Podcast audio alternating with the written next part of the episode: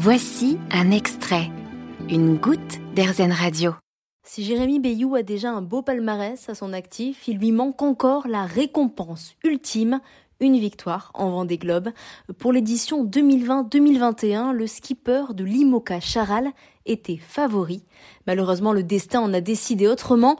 Une course pleine de péripéties au dénouement inattendu. Écoutons son histoire je me présente avec mon bateau euh, Charal, qui est un super bateau, avec un, une super équipe, un super projet. On est vraiment prêt et on fait figure plutôt de, de favori. Euh, le départ se passe bien. Les, premières 24 heures, euh, je suis en tête de la flotte et en fait, je tape quelque chose dans l'eau et je casse mon safran. il y a une suite de d'avaries en fait qui s'enchaînent suite à cette collision et qui m'oblige à rentrer, à faire demi-tour, à rentrer en terre. Le règlement du Vendée Globe euh, n'autorise pas de faire des escales, mais autorise de revenir au point de départ et de repartir dans un laps de temps de maximum 10 jours. Donc je reviens, il y a, beaucoup d'avaries sur le bateau à, réparer, donc il n'y a, aucune certitude que je puisse repartir techniquement. Toute l'équipe Charal fait un énorme boulot pour au bout de 9 jours que le bateau soit prêt à repartir.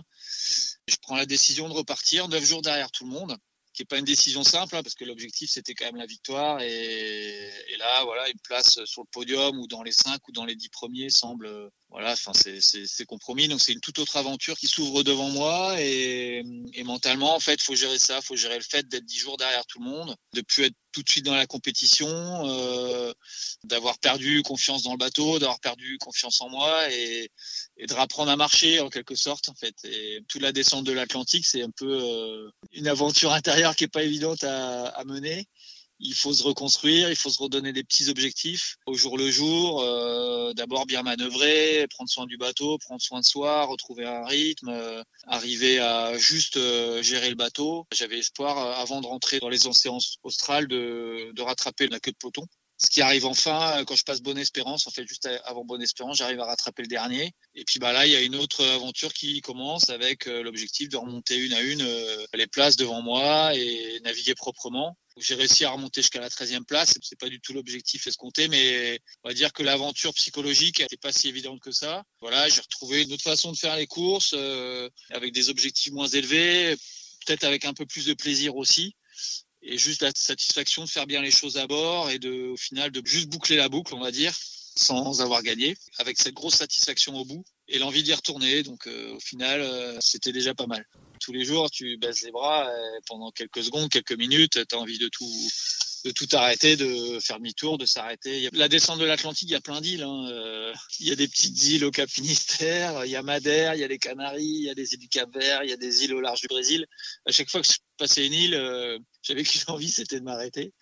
Et donc je sautais d'île en île. En fait, j'ai fait des sauts de puce euh, dans ma tête, hein, je dirais, en me motivant, en me disant bon allez, ça, ça serait bête d'arrêter là. Essaye de progresser jusqu'au prochain archipel. Et voilà, j'ai fonctionné comme ça avec des petits objectifs au quotidien. Euh, il y a des baisses de morale et on a envie de laisser tomber régulièrement, mais euh, au final, on trouve les ressources. Euh, on le fait pour soi-même, on le fait aussi pour les gens qui nous supportent et qui m'ont permis d'être là déjà, qui m'ont donné la force de repartir, qui m'encouragent quand je suis sur l'eau. Et c'est compliqué parce qu'on est dans un vase clos, on est dans un bateau, on est dans un boyau en carbone euh, qui est pas très confortable et on est seul face à ses pensées. On a vite fait de tomber dans quelque chose de négatif on y tombe régulièrement, mais au final, euh, ouais, on trouve la force sur des petites choses pour continuer à repartir. Et quand on y arrive au quotidien, à remettre un peu de charbon et à, relancer la machine, on est super fier de soi. C'est plein de petites victoires et c'est hyper enrichissant au bout du compte.